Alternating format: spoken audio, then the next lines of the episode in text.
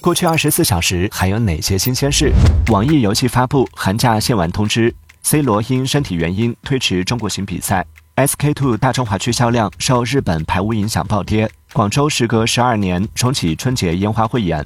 山姆阿尔特曼透露 GPT 五的最新消息：住房压力大，加拿大将削减留学签证。奥本海默电影三月二十九号在日本上映。